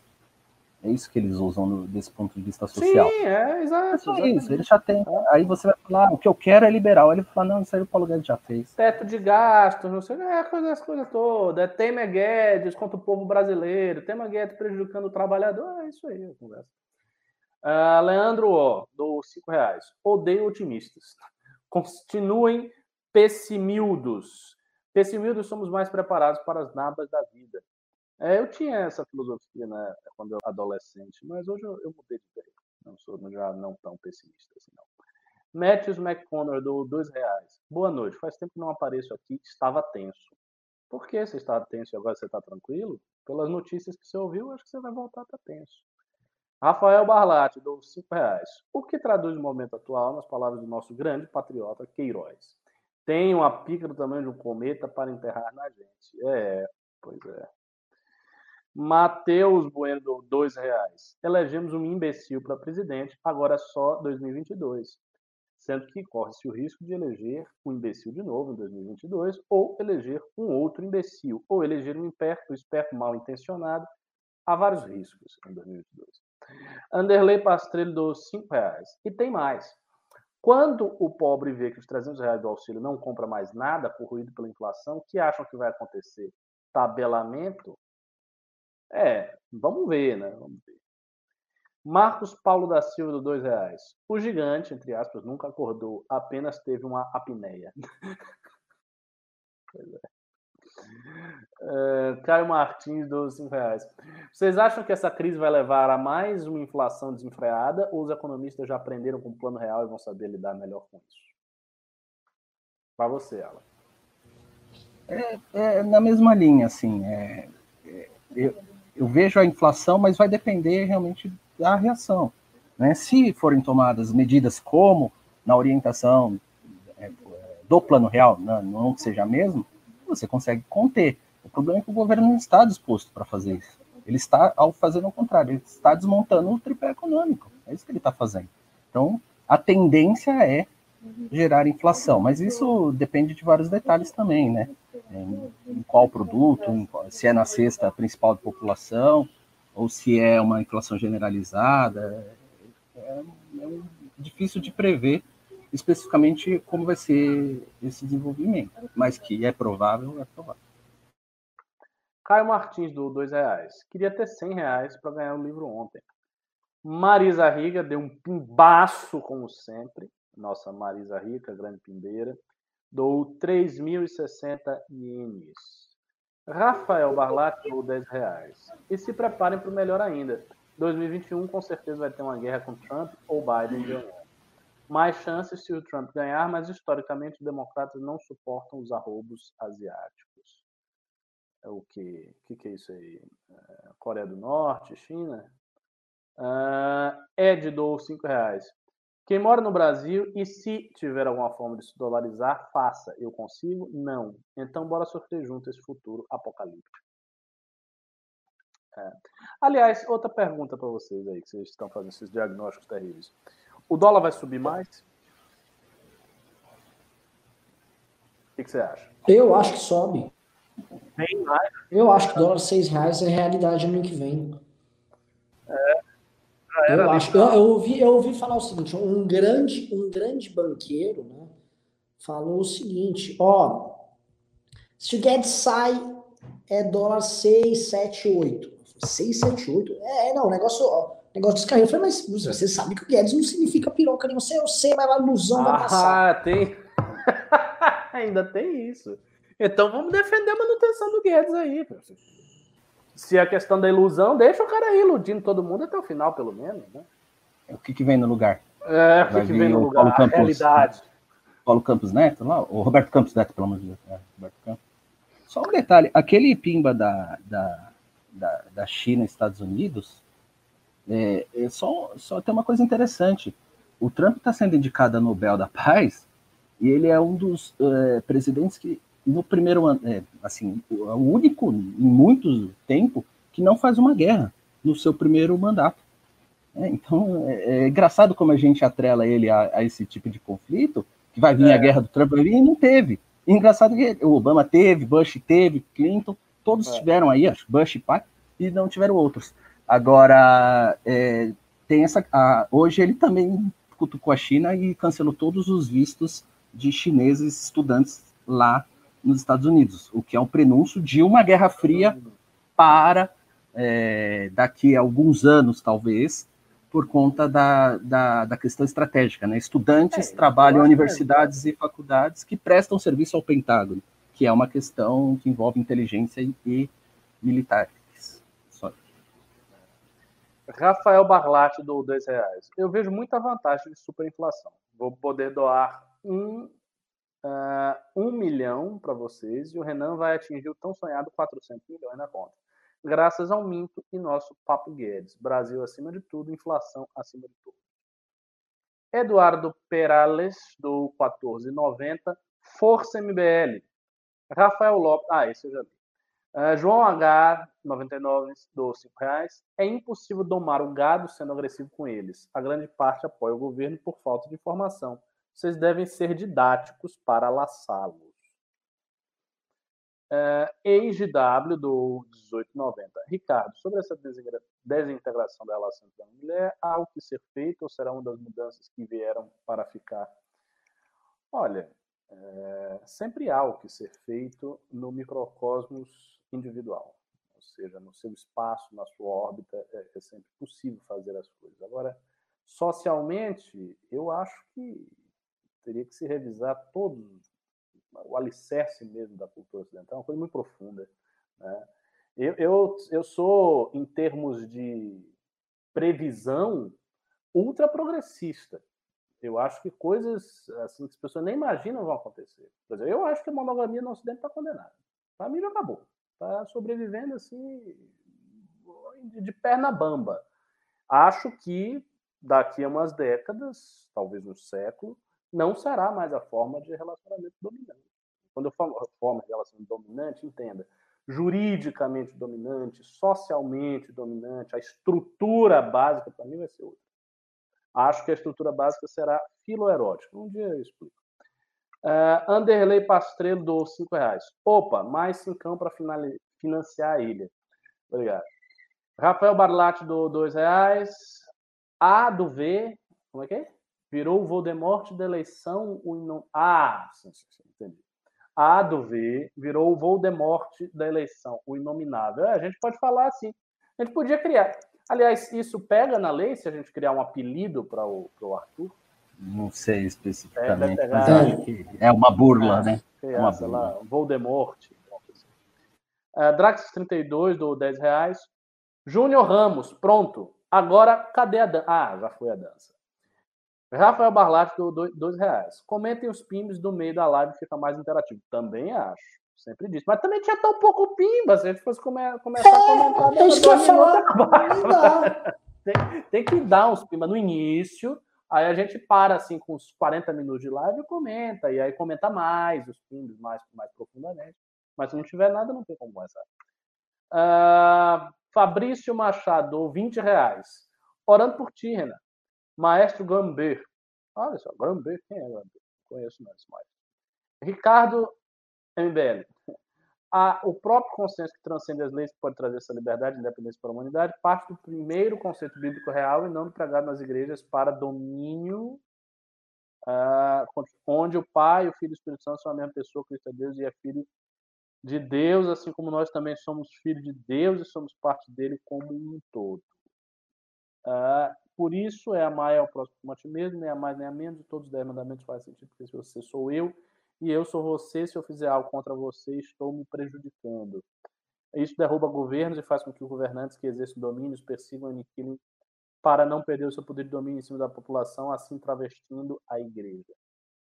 É, você tem uma interpretação meio fraticelli da igreja, meio anarquista revolucionária aí da espiritualidade cristã. Eu, eu não acho que é bem assim, não. Mas esse assunto é bem complicado. Uh, vamos lá. Tiago Cardoso, do 10 reais. Renan, já assistiu a série Cobra Kai? Muito boa para tiozinhos. Já vi, é bem legal mesmo. Meio, meio, meio bobinha, mas é legal. O Larusso tá muito chatão, né? Hum, vamos ver. EIGW, do 5 reais. É uma síndrome de corno que mantém a popularidade em alta do Bolsonaro a despeito das traições. Preferem justificar o chifre que aceitar a derrota. Olha, cara, há, há muito mais de verdade nessa comparação do que uma mera comparação externa. Por quê? Porque a eleição do Bolsonaro foi um ato de amor. Foi um ato de amor. Então, o, o sentimento das pessoas estava depositado ali as pessoas fizeram eleição para o Bolsonaro. Eu nunca vi isso acontecer. Não foi que Bolsonaro fez, não, elas fizeram a eleição do Bolsonaro em grande medida, em grande medida. Elas compartilharam as coisas, elas colocaram outdoor, elas pegavam os santinhos adesivos, eu via isso. Pegavam o santinho adesivo, elas mesmas distribuíam, daram para outras pessoas. Então, o, o, a posição do eleitor com Bolsonaro não foi a posição costumeira do eleitor com presidente, nem com Lula, que geralmente é uma posição mais distante, de, de cobrança. Ah, vem a propaganda, tá ok, eu vou lá e voto. Não. O eleitor foi até Bolsonaro. Ele se esforçou, ele foi atrás, ele cortejou aquele que viria a ser o presidente. Então ele assumiu exatamente a posição de um namorado apaixonado que faz peripécias pelo seu amor e foi traído. Então a comparação tem bastante profundidade. Uh, vamos lá. Ma... Ah, cadê? Rafael Barlatti do cinco reais. Acredito que Trump não segurará segundo, no segundo mandato. Se ele ganhar a força interna dele, será tremenda. Aquele tipo de vitória que assustará mesmo os democratas. Também acho. E eu acho que o Bolsonaro é assim também. Aliás, um detalhe: esses presidentes de feição neopopulista, se eles emplacam, ganhar a primeira, tá, aí vem aquele governo difícil, pegado, né, muita tensão, a, a, a estrutura política é, já é diferente, né, já é um negócio que ameaça as bases do que havia sido feito antes. Se um cara desse ele se elege de novo, ele fica muito mais forte. Ele dá um salto de força. Porque é, é como se ele dissesse: olha, não tem jeito. Né? Vocês me atacaram de tudo que é jeito, vocês disseram que eu não presto, que eu sou um filho da puta, que eu sou um vagabundo, sou a pior pessoa do mundo, fizeram protesto, gritaram, espernearam, mas o povo me elegeu de novo, cala a boca. Isso, isso tem um impacto, tem uma força grande. Uh, Rafael Barlatti, como um bom curitibano, te digo, aqui a Guerra Fria é mais fria do Brasil. O Kim é tão animado nas lives que o seu Lunga fica parecendo aluno dele. É, tem aula da. Não, isso aqui é Ricardo Farnock, é do 5 reais. Eu já tinha esquecido da aula. Se fizerem live no canal do Kim, dá para falar das eleições? Acho que não. É, Rafael Barlatti deu 5 reais. Por que não chama um Vila para uma live? Hoje a live dele começou às 19, com 5 mil pessoas ainda online de cara, aquela live diária de 40 minutos. É uma boa ideia. Mas mesmo a do Vila caiu, né, cara? A audiência política caiu muito. Toda. Ah, não, é natural. Natural. Isso aí vai, vai voltar depois. Pessoal, muito obrigado pelo Nil, muito obrigado a todo mundo. Ó, houve, houve PicPay da grande Declu, nossa adorada Cleusa mandou 100 reais, Diego Mendes mandou 15 e Dr. Kathleen, vilão do, do Flashman, mandou 50 reais, tá? Então, ótimo, excelente programa, divertidíssimo. Beijos, abraços, galera, Ricardo Vai, e, e Alan. vai. Nos vemos e é isso aí, não vamos questionar tudo.